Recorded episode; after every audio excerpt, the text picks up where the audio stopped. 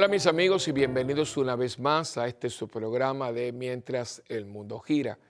Y como siempre, yo les digo, eh, gracias.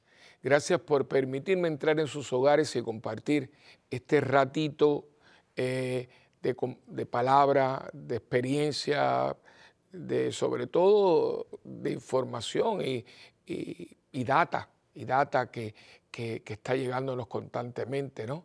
Si algo tiene todo eh, este cúmulo de, información que estamos recibiendo diariamente a través de todo, televisión, cibernético, periódicos, todo, ¿no? Eh, es que nos damos cuenta de que algo está sucediendo, algo está sucediendo. Claro, esto es una opinión muy personal, aunque me he dado cuenta últimamente que, que es compartida por, por mucha, mucha gente yo creo que todo el mundo que, aunque fíjense, no es que aquí cuestiono que seamos cristianos, que no seamos cristianos, que seamos eh, religiosos o no religiosos. Yo creo que toda persona que, tenga el corazón en medio del pecho y que, tenga buena voluntad, esos hombres y mujeres sobre los, eh, los ángeles cantaron, ¿no? Gloria a Dios en el cielo y en la tierra pasa a los hombres de buena voluntad, gente de buena voluntad tienen que estar de acuerdo en que algo está sucediendo que no podemos tocar, no lo podemos tocar, pero porque yo trato mucha gente, bastante, créanme, y todo el mundo, padre, ¿qué está pasando? Esto porque, y, es como una cosa, yo no sé si usted le ha pasado que uno tiene como un salto en la boca del estómago, porque eh, uno no lo puede explicar es parte de, la ansiedad que tenemos, es que no podemos explicarlo, porque por muy malo que sea algo, si uno le da una explicación dice, bueno, ahora yo entiendo y me gustará o no me gustará, pero ahora lo entiendo, ¿no? Pero es que yo no lo entiendo. Yo no entiendo lo que ha pasado. Aunque ya uno comienza a tener, y claro, ahí vienen las interpretaciones personales, grupales, eh, que más o menos vemos, ¿no? Nosotros somos cristianos, católicos, y yo creo que hay unas explicaciones desde nuestro punto de vista para todo lo que está sucediendo, que no voy a tocar eso hoy. Eh, pero no hay duda, para mí no hay duda, de que alguien está detrás de todo esto, eh, que se sirve de otros alguien para poder llevar a cabo una obra de confusión, de mentira, de violencia y sobre todo de negación a Dios. No digo más nada. Yo creo que con eso ya está dicho todo y eso es lo que no podemos ver, Porque, pero está ahí, está ahí. Eh, y, hay profecías bíblicas, que alguna gente la saque fuera de contexto, eso es otra cosa. Pero sí, ahí está, la palabra está en los últimos, en los últimos tiempos. No significa que se va a acabar el mundo mañana, que puede ser, no se sabe, el día y la hora no lo sabe nadie. Y dijo Cristo, solamente el Padre. Pero que ya estamos en los últimos tiempos, en los últimos tiempos estamos desde que Cristo ascendió, ya estamos en los últimos tiempos porque ya una vez que ascendió al, Padre, Él puede estar es para venir en cuando Él quiera. Así que estamos en los últimos tiempos, en los últimos tiempos hasta que Cristo llegue. Ya todo está hecho.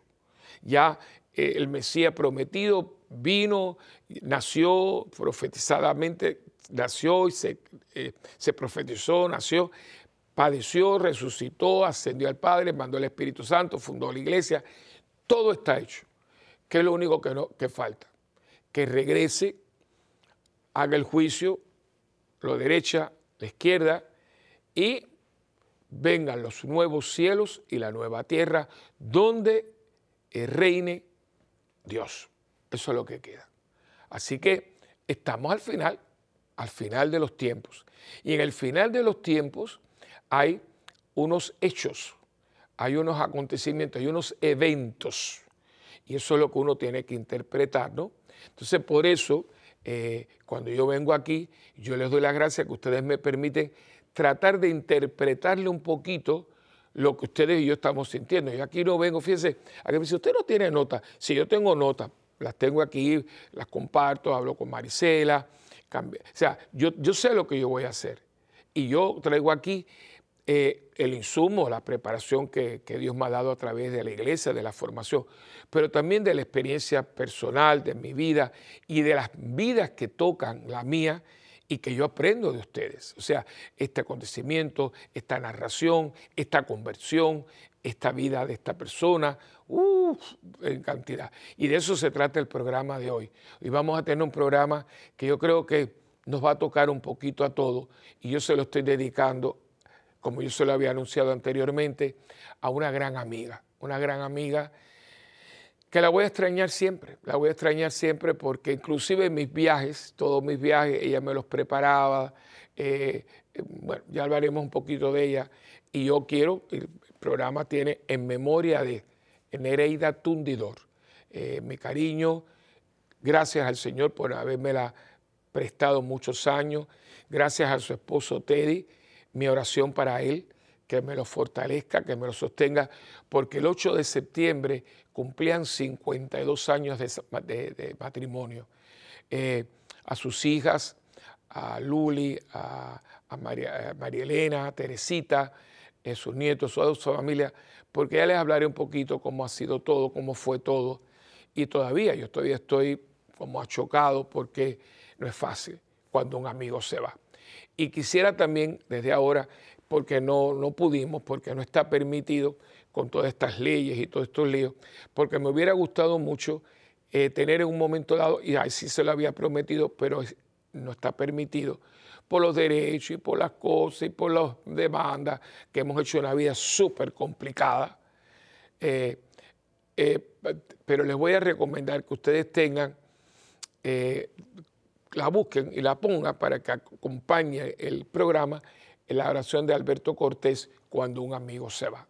Eh, verdaderamente creo que si usted lo pone y pone el programa, va a tener una experiencia bonita, así es como yo lo deseo. Y como siempre comenzamos con, con la oración al Espíritu Santo, ¿no? de nuestro querido Cardenal Verdier. En nombre del Padre, del Hijo y del Espíritu Santo. Amén. Oh Espíritu Santo, amor del Padre y del Hijo, inspírame siempre lo que debo pensar lo que debo decir, cómo debo decirlo, lo que debo callar, lo que debo escribir, cómo debo actuar, lo que debo hacer para procurar tu gloria en bien de las almas y de mi propia santificación. Espíritu Santo, ilumina mi entendimiento y fortifica mi voluntad. Dame agudeza para entender, capacidad para retener, método y facultad para aprender, sutileza para interpretar gracia y eficacia para hablar. Dame acierto para empezar, dirección al progresar y perfección en el acabar. Amén. María, Madre del Buen Consejo, ruega por nosotros que así sea. En el nombre del Padre, del Hijo y del Espíritu Santo. Amén. Bueno, eh, como ya, ya les he dicho en la introducción, hoy vamos a estar hablando de precisamente cuando un amigo se va. Y aunque yo lo estoy centrando en alguien muy definido, él no es la única persona, claro, una cosa es conocido, gente querida, y otra cosa es amigo. Para mí, claro, yo aquí tengo que ser un poquito subjetivo, ¿no? Eh, mi, concepto de lo que es un amigo.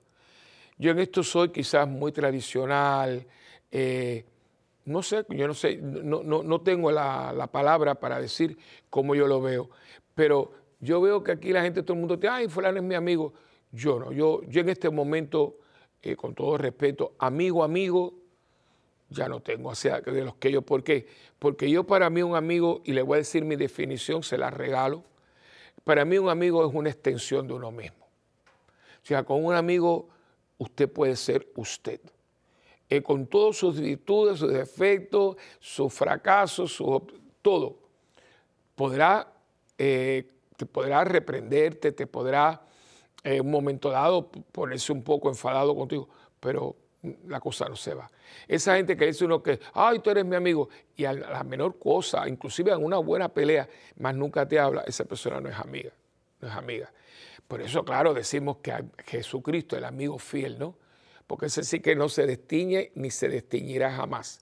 Pero hay gente que Dios pone en el camino de uno eh, y es un regalo. Por eso el libro del Eclesiastés que también quizá en la pantalla podemos, pues ya tengo ya un texto preparado para el programa de hoy, pero en el libro del Eclesiastés dice, quien encuentra un amigo encuentra un tesoro. Y un tesoro, y todo el mundo encuentra tesoros, ¿eh? Los tesoros todo el mundo los está buscando, pero cuando usted encuentra un tesoro, usted es multimillonario instantáneamente, ¿no? Pero uno es millonario cuando no tiene un amigo. Y yo he tenido muy buenos amigos, no es que solamente fue en Hereida, los tuve, pero muchos de ellos ya, ya partieron, ¿no? Eh, nosotros fuimos cuatro amiguitos eh, cuando yo llegué a Miami, yo tenía 11 años, y por razones de Dios eh, fuimos al mismo colegio, y fuimos dos que nos conocemos en el Colegio La Salle, que fuimos Frank, bueno, Francisco y yo, y ahí hicimos una amistad, y después se nos unieron dos Raúles, Raúl Rosete y Raúl Bacallao. hicimos el cuarteto ese que los cuatro somos sacerdotes. Fran García, que ya está con Dios, un curazo, franciscano capuchino, un hombre que es el que yo les he hablado en algunos programas anteriores, eh, que cuando eh, se estalló el SIDA, lo que pasa es que la gente no tiene memoria histórica, pero si uno está aquí con la cuestión del COVID, la gente se olvida que en los años 80 vino una pandemia donde la gente se moría como moscas. Y no solamente porque ahora viene, pero ver una persona morir de SIDA era que morían esqueléticamente, era como si se los chuparan, una cosa impresionante. Y todo el mundo tenía pánico porque no sabíamos si el vaso, que si el inodoro, que si la cuestión, la gente estaba en pánico hasta que pues, se dijeron muchas cosas, que, que si las lágrimas, que si la saliva, y después se dieron cuenta que no era tanto como se decía. Y hoy en día, fíjense que todavía para el, el SIDA no hay una cura, ¿eh? Hay unas medicinas y es muy posible que si la persona se medica y han ido evolucionando las las medicinas eh, y es muy posible si la persona tiene una vida normal, sin ningún vicio, sin nada, pues muera de otra cosa que no es del virus, del SIDA. Pero eso fue horrible, eso fue horrible. Y él, en un momento dado en que la gente ni los tocaba, él viene con esta gran obra. En Puerto Rico hay dos grandes ciudades, la ciudad del norte, que es la capital, San Juan, y en el sur, Ponce, la, ciudad señorial de Ponce, y allí establece él providencialmente un hogar, se llamaba, eh, era hogar para enfermos terminales de SIDA. Aquello era un lugar, la belleza del lugar, con la dulzura y la ternura que se atendía allí en aquel lugar, empezando por él. Él era franciscano capuchino, el fray Francisco García Cervera. Él ya transitó. Quedamos tres. Está el padre eh, Raúl Bacallao, que es vicario general de la diócesis de Los Teques en Venezuela. Eh, mi hermano, eh, nuestras madres eran madres nuestras. Y el otro es Raúl Rosete, que es fundador de un ermitorio que está en Cristóbal, Texas, un lugar bellísimo. Ellos son eremitas, eh, una nueva rama de los carmelitas, aprobado ya oficialmente por la Orden del Carmen, un lugar hermoso, con una vida de contemplación, de trabajo, eh, hacen cosas muy ricas como los panes y todo para sostenerse en Cristóbal, Texas. Padre eh, Fray Raúl Rosete, eremita carmelita descalzo. Y estoy yo, somos cuatro, ¿no? Y éramos amigos, pero éramos hermanos. Era eh, todo, hemos compartido y hasta el día de hoy. Ya no nos vemos, o sea, yo, y fíjense que no hay una comunicación constante pero para mí están, bueno, Fran sigue, sigue vivo. Eh, Raúl Rosete, wow, su mamá que todavía está viva, vive con él en el convento, con los otros frailes, Rosita, una mamá para mí también. y entonces Raúl Bacallao, que también está, imagínese usted en Venezuela, allí tratando de, dar testimonio de vida, de, entrega, de, de, sacrificio, porque ese es otro, ese cuarto también se alquila, ¿no? Así que estos eran mis amigos, ya no nos vemos, no es como antes, pero te dan una seguridad, el amigo da seguridad, porque con mi amigo yo no tengo que pretender, yo no tengo que estar fingiendo, yo no tengo que, te digo, mira chico, yo no tengo ganas de hacer nada, no tengo que hablar contigo, no tengo que hablar con nadie, y te entiende, te entiende, porque es una extensión de uno mismo, ¿ves? Eh, es una lástima que hoy en día le demos el nombre de amigo a cualquiera y entonces por eso estamos escuchando, y se la estoy escuchando mucho y mucho y mucho más, que la gente diga, Yo no quiero saber de nadie. Yo tengo mi perro y mi perro es el mejor amigo que yo pueda tener. Y eso nos recuerda a lo que decía Voltaire. ¿Se acuerdan del personaje de Voltaire? Un hombre brillante que vivía en Francia, ¿no? Muy anticlerical, ¿no? Y era muy sarcástico. Y él sacaba a su perro, eh, sacaba a su perro a pasear, ¿no? Y decía, después daba la vuelta y dice, cada vez que conozco más a los hombres, quiero más a mi perro, ¿no? Son palabras muy fuertes, ¿no? Y fíjense que hoy en día la cantidad de gente que tiene perros, no queremos niños, pero queremos perros, perros y gatos, pero perros. Y yo estoy impactado de ver tanta gente viajando, porque antiguamente los llevaban en un, lugar, en el avión, bien, bien paradito, pero ahora no los llevan está permitido. El otro día yo conté en un vuelo siete perros eh, algunos son de, compañía, pero no sé.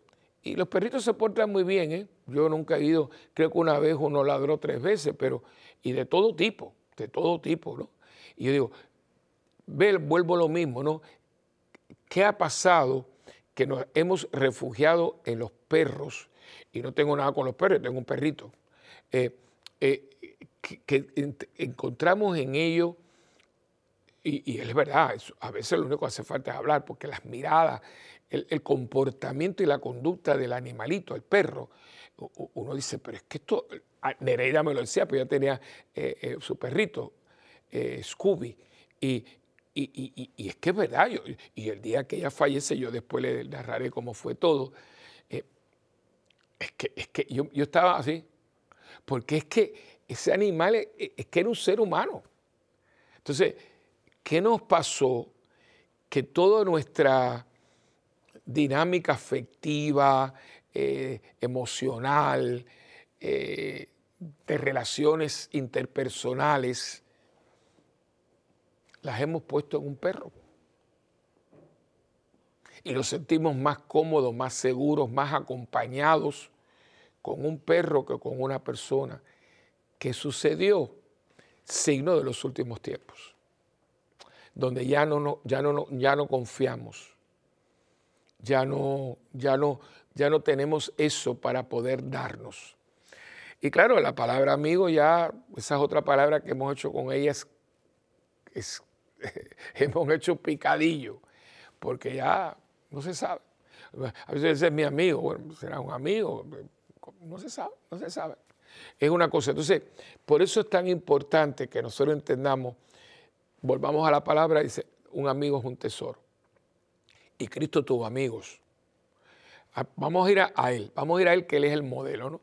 Él tuvo discípulos, Él tuvo eh, gente que lo acompañaba, Él tuvo apóstoles, eh, Él tuvo gente que lo, lo seguía para escucharlo. Pero por lo que podemos deducir de lo que tenemos de sus tres años de vida pública, yo dedujo que amigos, amigos de él, tres hermanos, Marta, María y Lázaro. Eso podemos, pero de seguro que eran los amigos de Jesús. Lo vemos allí, lo vemos con e, el relax que él está, ¿no? allí no tiene que predicar, allí no tiene que decir nada, allí va para sentarse. Es que tú lo puedes visualizar, ¿no? Eh, de los lugares en Tierra Santa que que yo estoy seguro que fue allí, es la casa de Marta, María y Lázaro. Cuando usted lo lleva, es en Betania. Eh, el lugar es todavía, hasta las ruinas, pero estamos muy bien conservadas. Eh, y la verdad que es que tiene que ser allí, porque es bonito, hay un fresco, hay como un jardín. Y yo me imagino al Señor, al Maestro, llegar allí, el recibimiento, ay, llegó Jesús, y después, dame la ropa sucia, ven, mira, eh, agua para que te, te bañes. O sea, eh, eh, lo que hace una persona y es sentarse tranquilo. Y claro, imagínense, en un momento dado tenemos a María a sus pies hablándole, no sermoneándola, no está dando un discurso, están hablando, están hablando. Claro, por eso es que María no se levanta porque está embobada, ¿no? Usted, yo estoy sentado aquí y usted está... Es como cuando los niñitos están con el papá o el abuelo o algo. Yo me acordaba que cuando yo estaba con mi abuelo, eh, eh, que nos sentábamos fuera de la casa, había como una mata de aguacate. Y él me empezaba a contar cosas a mí, porque acuérdense que yo salí muy, muy niño de Cuba y yo prácticamente, y él me hablaba de cuando se hizo la constitución del 40, y, y abuelo era fantástico, y decía, ay, qué maravilla. O sea, eso, eso, eh, y uno está así, ah, como cuando yo hablo con los muchachos de la parroquia, y me dice, padre, nosotros no casa salir con usted, usted no hace muchas historias. Digo, bueno, no, es que yo, digo, mira, esto es así, aquello. Ay, yo no lo sabía. Y yo se queda, porque a la gente cuando usted le está hablando con el corazón, con el interés, pues la gente dice, ahora imagínese usted tener al maestro de maestros en su casa. Entonces, Marta, que pobrecita siempre la criticamos, pero ella está haciendo, lavándole la ropa, haciéndole la comida que le gusta. Y, yo me imagino que Lázaro, imagínense, Lázaro es el hombre, su amigo, ¿no? Vamos a ver el texto que tengo, que es el, versículo 35. Es un momentito, pero usted va a ver hasta dónde llega el amigo. Porque un amigo no es un peso en el bolsillo, ¿eh? como dice por la gente, la gente, ah, un peso, un, beso, un amigo es un peso en el bolsillo. No, no, no, no. Un amigo es un regalo de Dios y hay que mantenerlo, hay que protegerlo y hay que equilatarlo. Desgraciadamente muchas personas son personas, yo he tratado de interpretar gente que uno consideraba amigos, ¿no? Eh, y, por ejemplo, tengo una persona, compañero, ¿no? y yo creía que tenemos una buena amistad, pero esta persona cogió otro camino, o sea, no malo, sigue siendo sacerdote, pero, eh, eh, pero no, ya se, eh, se desconectó. ¿Se acuerdan de desconectar? Se desconectó. Un amigo nunca se desconecta. Yo nunca me, yo nunca me he desconectado ni afectivamente de Frank, que ya no está. Yo no me he desconectado de Raúl cuando me haya necesitado, ahí estoy. De Raúl, otro Raúl tampoco. O sea, es que no puedo, yo no me puedo desconectar. Y veo que hay personas que, que ya, porque eh, la, escobita nueva, eh, yo, yo esto no lo entiendo. Y por eso estamos esto ha traído, como en inglés se llama un backlash, ¿no? O sea, te lo está dando en la cara porque eh, la gente se ha vuelto muy escéptica, ¿no? Eh, porque, pero esta persona no era amiga de la familia. ¿Qué le pasó? Esto pasa mucho cuando la gente, amiga de uno, eh, sube, sube en la escalera de, la, la, fama, de, puestos, de poder, etcétera, que no te conocen por ejemplo, gente que el barrio era contigo, entonces un día eh, empezó a cantar y ahora, eh, y resulta que cuando te ven y te miran, o sea, pero si yo tengo un caso eh, que la, en la calle de él vivía esta persona que es un gran cantante, mucha fama, riquísimo. Y él me decía, pero si esa persona, padre Willy, el día de Reyes, que en mi casa siempre venía y comía y nosotros íbamos, y ahora resulta que yo no, yo no creo que me regale nada, pero no, no. Con las glorias se olvidan las memorias. Y tú no eras una memoria en tu vida, tú eras una realidad, tú eras mi amigo. Y fueras presidente, fueras papa, fueras artista famoso, tú eres mi amigo y tú no te destiñes. ¿ves? Y cuando llegas tú, un momentito, que este es mi amigo el que llegó. Pero no sucede y eso ha hecho que mucha gente haga así yo no más. Y me compro un perro. Y quizá usted está pasando por esto. A no ser también cuando viene el momento este, que viene la, hermana muerte, como le decía Francisco de Asís, y los quedamos porque ahí sí que no es que se nos dejaron, es que se fueron porque Dios los llamó. Se queda eso ¿no? cuando un amigo se va. Y cuando un amigo se va, hablaremos de eso después de que vengamos de la pausa, ¿qué uno puede hacer? Porque claro, queda la memoria, queda la memoria. Pero vamos a hablar un poquito de eso, pero en esta primera parte que ya estamos al terminar, eh, eh, yo les pido que pasemos la página. Todos tenemos gente que nos la ha dejado en la mano, ¿no? Quizá yo, yo pido perdón públicamente con ustedes si yo alguna persona inconscientemente, porque sí les digo, conscientemente yo nunca lo he hecho. Eh, quizá eh, usted esperaba que yo lo llamara más, pero eh, no ha sido por falta. Yo lo que pasa es que tengo mucha cosa, no tanta como pues, todo el mundo tiene lo suyo, pero yo soy solo en la parroquia y a veces pues tengo programas, yo a veces paso la semana atendiendo un poco de gente que quiero atender más, pero atiendo la parroquia, eh, toda la administración de la parroquia, pero yo tengo cuatro grabaciones. Yo grabo aquí, yo grabo en Puerto Rico para la televisión ahí en Puerto Rico tiene un canal católico, que es el canal 13, el canal de la familia, y allí tengo un programa que se llama ¿De qué se trata? que son capsulitas de media hora, pero también hay que prepararlo, ¿no? Porque eso, ese es un poquito fuerte, porque en media hora yo tengo que coger, es otra cosa, por ejemplo, eutanasia. Se llama ¿De qué se trata? ¿De qué se trata? Ta, ta, ta, ta, para el católico, para la persona, para que conozcamos la realidad y no estemos confundidos. Eh, tengo ese, entonces también grabo toda la semana un programa de dos horas que sale de 7 a 9 en el noticiero más, más importante del país, que es una estación que se llama Noti1, muy buena, y ahí estoy siguiendo los zapatos de un curazo, fue padre Mateo Mateo, que él inauguró ese, ese, programa. Eh, claro, él tenía, lo abría al público, ¿no? Entonces, claro, con llamadas, por eso eran dos horas pero yo no puedo porque yo tengo las misas los domingos, porque él era religioso, un hombre santo, un hombre santo. Viejito ya no podía y él hacía su programa. Entonces los directores de la emisora me dijeron, padre, ya padre no, pero nosotros queremos que sea usted. Ellos quisieron que se quedara en un sacerdote y me lo propusieron, ya llevo como tres años. Entonces yo tengo que grabar, son dos horas y yo hablo un poquito de los acontecimientos y dos, de las dos horas en los últimos dos segmentos lo dedico al Evangelio, las lecturas de ese domingo. ¿no? Ese es el otro, también para Guadalupe Radio, eh, con mi querido amigo Diego Echeverri, un saludo para ellos. Ese programa lo ve Los Ángeles, Nueva York, y este que es eh, la joya de la corona, ¿no? Y eso toma tiempo, ¿no? Y a veces, la verdad, digo, tengo que llamar, digo, ay, se me olvidó, se me olvidó, pero no es por dejadez, y mucho menos por haberlo sacado usted de aquí de aquí y de aquí. No.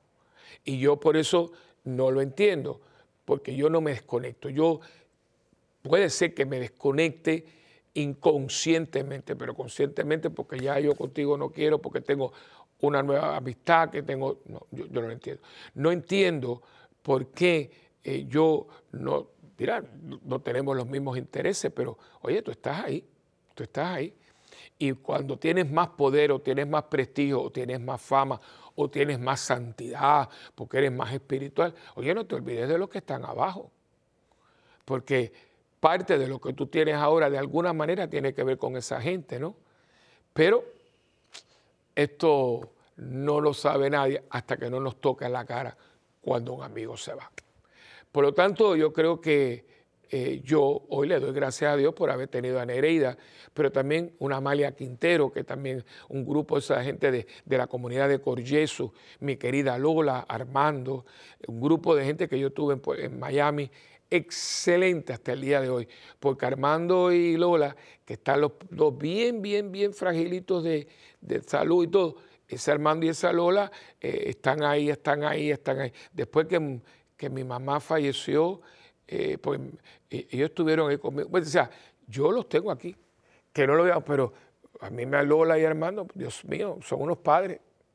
O sea, y yo no los olvido. Yo no, yo, o sea, yo por eso quizás me, he impuesto una carga eh, y alguien, dice, es que usted es muy, muy fuerte con usted. No, yo no soy fuerte conmigo, ojalá fuera más fuerte conmigo, que a veces me paso mucho la mano. Pero en la cuestión esta de, de lo que es la amistad, yo ahí no voy a transigir. Y creo que por haber tomudado este fulano en Puerto Rico le llaman pana, este es mi pana, en México este es mi carnal, pero no sé, ni es ni carnal ni es pana, es mi amigo. Y los amigos nos confrontan, nos, nos, nos reprenden, nos reprenden, nos confrontan, nos perdonan, nos aman, nos acompañan. Un amigo es una extensión de uno mismo. Y eso es un regalo de Dios. Y no lo deje para mañana, porque sabe en este momento, aunque a mí lo de, pues está muy, muy reciente, lo de Nerea, porque me, encuentro por, marcando el teléfono, la satisfacción que tengo y la tranquilidad que tengo es que compartimos tantos momentos lindos, ella con su esposo, con mi mamá, viajábamos el mejor crucero que yo he tenido en mi vida no era de un super crucero, un crucero que ni tenía eh, teatro ni nada. Y no reímos y la pasamos. Y todavía son momentos. Y eso a mí no me lo quita nadie. ¿Y con quién lo viví? Con mi querida amiga Nereida, con Teddy, con mi mamá. que yo me imagino a Nereida y a mi mamá muertas de la risa hablando de todo lo que compartieron. Ahora sí que tengo intercesoras en el cielo, ¿no? Y le digo esto, hermano, porque muchos de nosotros hemos perdido gente muy linda, muy linda, gente que llenó nuestra vida, pero ya no están. Y cuando un amigo se va, ¿qué vamos a hacer? Pero vamos ahora a un pequeño receso y veremos enseguida.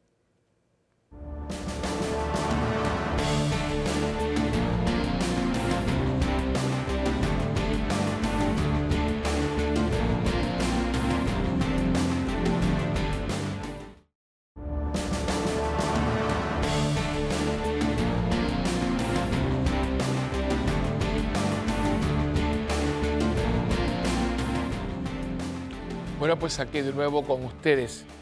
Y el texto que les voy a leer, yo les invito a que lean todo el capítulo 11, ¿no? Pero no tenemos el tiempo, el tiempo pasa muy rápido. Dicen los latinos tempus fugit, ¿no? Eh, entonces quiero ir a lo que dentro de toda la narración que es todo lo que tiene que ver con la resurrección de Lázaro. Pero léanla porque ahí está eh, toda la la presencia y toda la intervención de su hermana, de Marta, de María, el diálogo que hay entre Marta y Jesús. Y, fíjense, eh, eh, bueno, de esto hablaré un poquito, eh, la confianza que hay, la confianza que hay entre ellos, que cuando Cristo llega, Marta le reprocha a Cristo. Vamos a verlo, pero lo que quiero es, para que tenga el texto, estoy hablando del capítulo 11 de San Juan, y el, texto, y el versículo del 32 eh, al 34. Cuando María llegó donde estaba Jesús, al verle, cayó a sus pies y le dijo, Señor, si hubieras estado aquí, mi hermano no habría muerto. Claro, fíjense, la misma frase se la va a decir Marta, pero Marta se lo dice con otra, con otra, con María es más dulce, ¿no? Lo mismo, la misma frase, pero vamos a verla ahorita cuando se lo dice Marta, ¿no? Eh, viéndola llorar, Jesús, y que también lloraban los judíos que la acompañaban, se conmovió interiormente, se turbó y dijo, donde lo han puesto, le responden, Señor, ven y lo verás. Jesús derramó lágrimas. Entonces los judíos decían, miren cómo lo quería. Ahí está. Jesús llora a su amigo, ¿eh? a su amigo Lázaro. Eh, y fíjense que estaba diciéndole que esto que decía, la amistad que hay entre ellos, que cuando, porque es una historia, por eso hay que leer todo el capítulo 11. Eh, eh, a, él, le llevan el mensaje que Lázaro está muy enfermo. Eh, él no vuelve inmediatamente, él sigue hasta que viene el otro mensaje que dice, mira, Lázaro murió. Entonces él dice una, una, una frase que los apóstoles no entienden. Dice, vamos allá para morir con él. que dice, pero pero vamos a ir a suicidarnos, ¿no? Estaba hablando, vamos a ir para allá para eh, compartir, compartir este momento, para ser empáticos, simpáticos con el momento que por eso vuelve, ¿no? Por eso los velatorios, ¿no?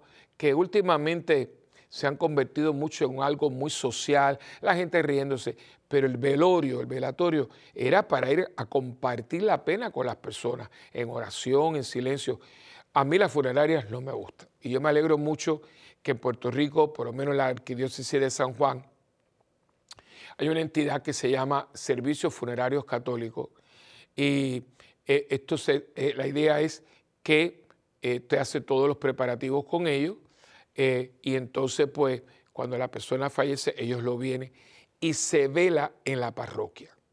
Yo antes que existiera servicios funerarios católicos, empecé a hacerlo, ¿no? Y yo le decía a la gente, claro, no tenía los medios, dice, si ustedes quieren, vayan a la funeraria y preparen todo y tráiganlo, y si quieren lo velamos en la parroquia. Yo decía, ningún lugar mejor. ¿Por qué? Porque la, parro eh, la, funeraria para mí es un lugar muy frío. Entonces la gente viene, ay, te doy el pésame, pero fíjese que es que es muy, muy impersonal. Entonces la gente se va, toma café, a veces la gritería que hay en la funeraria y, risas y todo. Y ahí están los dolientes. Esa no era la idea, esa no era la idea. Antiguamente los campos de todos nuestros países se velaban en la misma casa. Se quitaban los muebles, se ponía una caja sencilla, se hacían cafés, se hacía un chocolate, eh, y se contaban décimas. O sea, había una celebración de vida. De hecho, yo estoy haciendo mucho hincapié cuando una persona fallece, transita, eh, decirle a la gente, vamos a celebrar su vida, vamos a hablar de él, pero no en términos de lástima, ay, que no está aquí, no, en términos de acción de gracia, qué bueno, qué vida más linda, mira todo lo que es, que es lo que la iglesia hace con los santos, ¿no? Eh, celebramos su memoria, celebramos su trayectoria, celebramos el legado que nos dieron, ¿no? Y una parte de esto es eh, cuando usted va allí y comparte con la familia. Los judíos y los irlandeses también, pero especialmente los judíos, tienen algo muy lindo que yo lo hice con mi mamá. Eh, que por cierto mi mamá tuvo aniversario el 11 de septiembre. Mi mamá muere ese día tan trágico, no, el mismo día, pero digo aniversario de ese día. Eh, ahora celebramos el octavo aniversario de su tránsito. Y yo me acuerdo que primeramente mami falleció en el hospital y enseguida pues se preparó todo y fue todo y, ya por la tarde las pusimos, ella quería una misa con flores y con mucha música. Y como yo tengo tanta gente alrededor mío, músicos, yo creo que ahí había como más de veintipico de cantantes, se puso, fue una, celebración linda. Yo la prediqué, y me dice, ¿cómo usted pudo? Pudiendo, porque Dios me dio la, me dio la, la gracia. Y después me puse de acuerdo con mi hermana y fuimos a, la que era su casa, que ahora es casa de, mi sobrina, que ella se le compró su parte a sus hermanos y se quedó la gran casa, como recuerdo, porque los niños, no, ellos, mi sobrino no querían que se vendiera esa casa porque ahí nacieron, se bautizaron, es una casa muy grande. Entonces pues se ha quedado como la casa y se celebran muchas cosas. Entonces fuimos para allá y se hizo una comida y era, había un ambiente muy bonito, se puso música, música suavecita, boleros que a mami le gustaba, y, habían álbumes de fotografía, hablar de ella, a celebrar su vida, ¿no? Porque se fueron, pero están con nosotros. Y esa es la idea, ¿no? Eh, y yo creo que es lo que uno ah, guarda y celebra. Y uno dice, bueno, y cuando se van, ¿qué? Quedan los recuerdos, queda la celebración, queda la gratitud, queda el, año, la añoranza de que un día vamos a estar juntos, vamos a estar juntos. Y toda esta gente linda, toda esta gente que nos acompañaron en la vida, vamos a volverlo a ver. Y el ritual te lo dice, el ritual te lo dice. Y yo creo eh, que, y es lo que uno le da, ¿no? Por eso uno tiene que hacer las cosas en vida. Porque eh, el ay, ay, ay, si le pones música y trae unos mariachi, es una ranchera ay, ay, ay, canta y no llores. Eso no sirve de nada. Pero si usted tiene, yo cuántas anécdotas, no le dije lo del, lo del crucero, y ese crucero no era nada del otro mundo, era un barco, sí, de pasajeros, pero no había ni teatro, como ahora hay tantos pisos. Y nos divertimos y nos reímos. Iba mi mamá, Teddy, Neri y yo. Y fuimos a muchos lugares y ella me ayudaba mucho porque ya mami tenía su, su cosita de salud y, una persona que también fuera mujer, que fuera con ella. Y, Nereida y mi mamá, eh, las dos vivían en Miami, y las dos, eh, wow. Eh, bueno, Nereida me decía, padre, su, mamá ha sido mi madre. Y yo le digo esto porque es muy lamentable que personas, yo se lo digo como sacerdote, yo he tenido personas en la parroquia que yo, le, yo aparte de sacerdote, le he ofrecido amistad bien, se fueron. Si yo los he ofendido, pero es que ahí donde viene la cosa, si un amigo se ofende con el otro, usted no se va, usted dice, ven acá chico, yo quiero hablar contigo, porque yo te quiero mucho y qué pasó. Yo me acuerdo una vez que estábamos en el seminario, Pues yo tuve un momento dado Raúl, Raúl Rosete, Fran y yo eh, estábamos en el seminario. Después Raúl Rosete sigue para la vida religiosa, Fran va para la vida religiosa y yo me quedo en el clero diocesano. Y me acuerdo que una vez, por cosas tontadas, cosas inmadureces de uno, pero tuvimos un altercado y yo eh, tuvimos ahí como medio enemistado, ¿no? Eh, y yo me acuerdo que nos sentamos, Fran y yo, porque chico, ¿qué pasa? Por una cosa que era una actividad que estábamos organizando los dos y, y cosas que suceden. Pero después me acuerdo que nos echamos a reír. Dice, mira que uno está con tanta, y dijimos una palabrita ahí que no se puede decir en público, tontadas, ¿no? Pero Fran era mi hermano, Fran era mi hermano. Y Raúl y el otro, ¿entiendes? Y hay personas que, especialmente, y aquí nos estamos haciendo mucho daño, porque le estamos quitando eh, el valor a la amistad y qué es lo que estamos haciendo, que la gente cada día crea menos en esto. Eh, y por, eso lo acabo de decir anteriormente, ¿no? La gente que te diga, no, mi amigo es mi perro. A mí me duele. Y yo quiero mucho a los perritos, a mí me encantan los perritos. En mi casa todo el mundo tiene perro. Pero, pero mi amigo un perro. Sí, puede ser que mi perro es mi fiel amigo. Pero no hay una persona. Yo he tenido la dicha de tenerlo y ahora se me fue, ¿no? Y todavía estoy procesándolo porque, ¿cómo fue?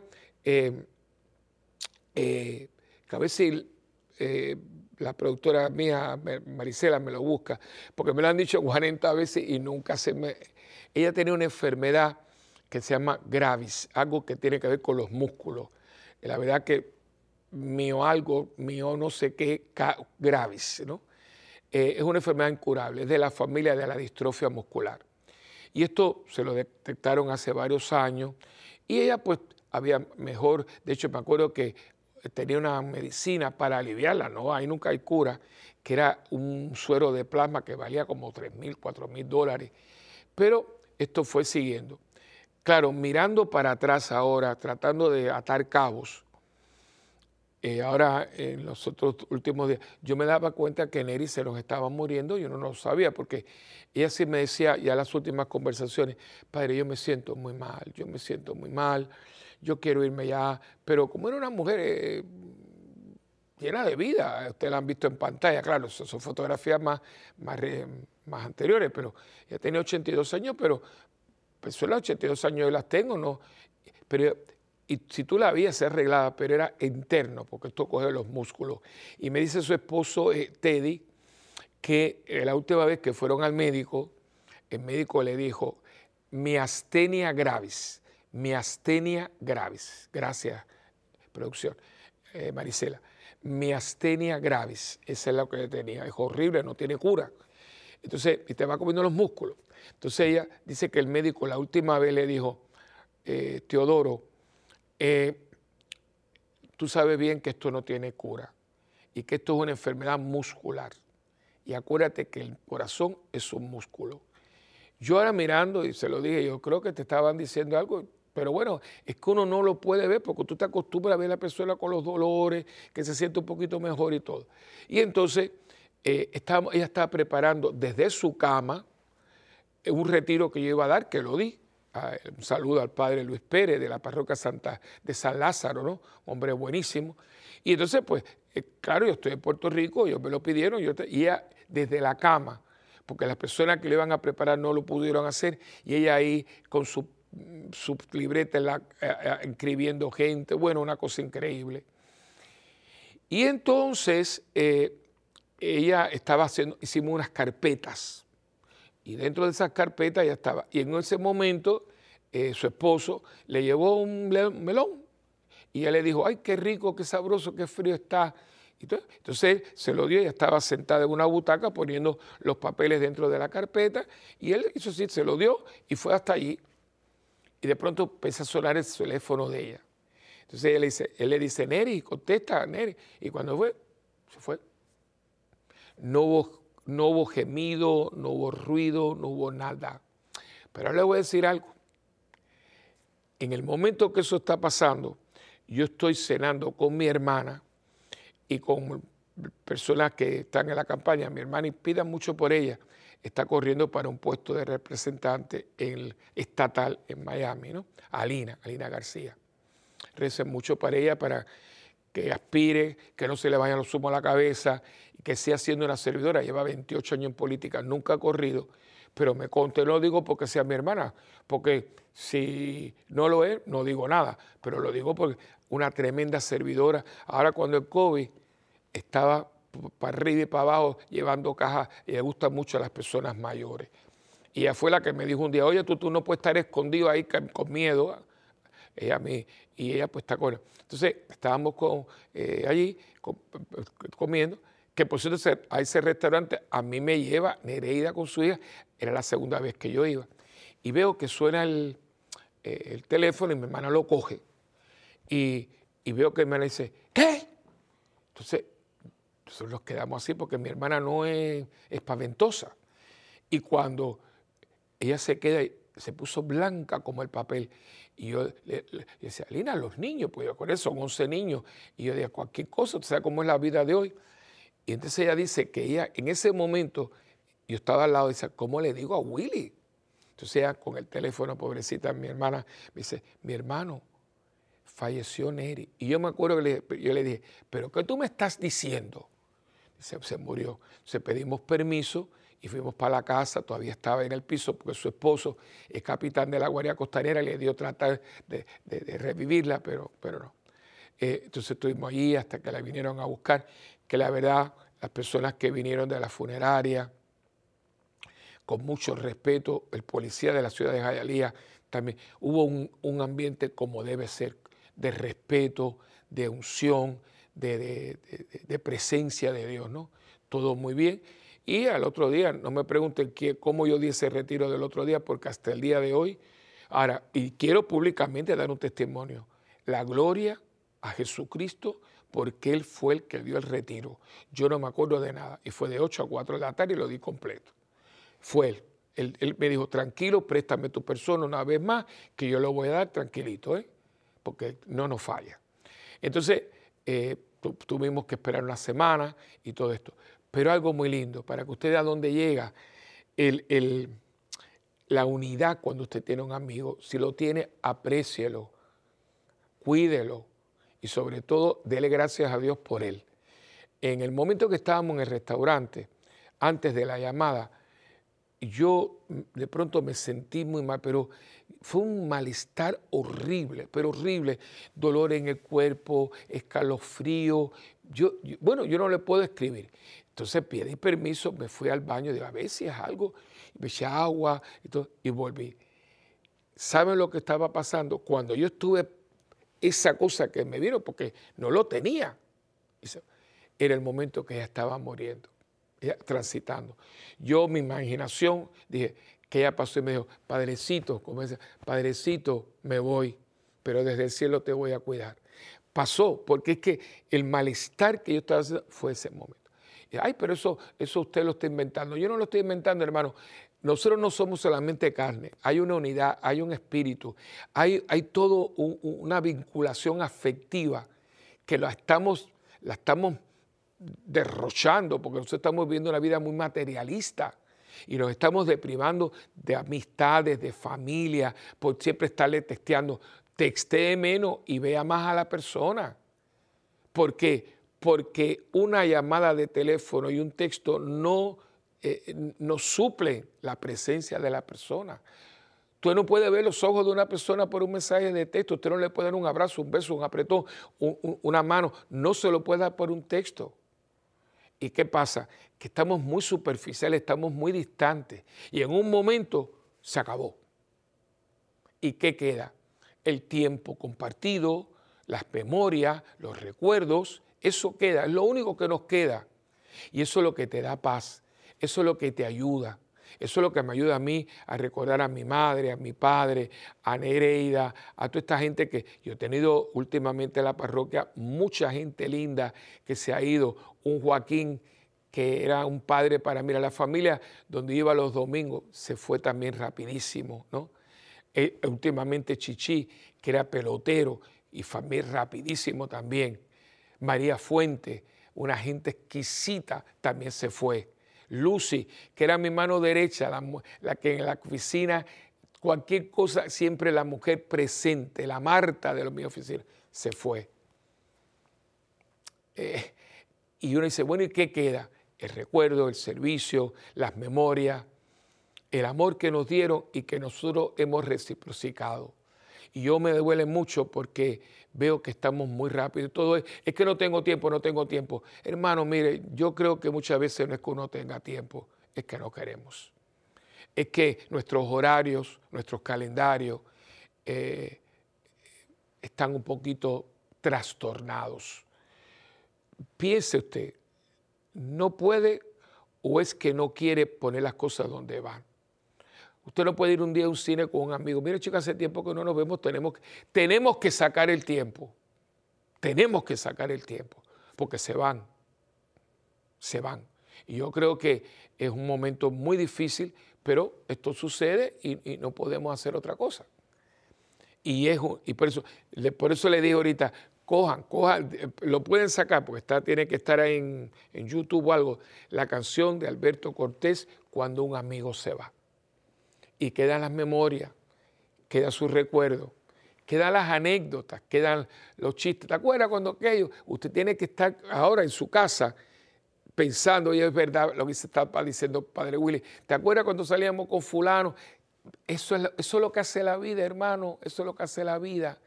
Y a veces la gente por un puesto, por echándosela, eh, eh, se pone a distancia.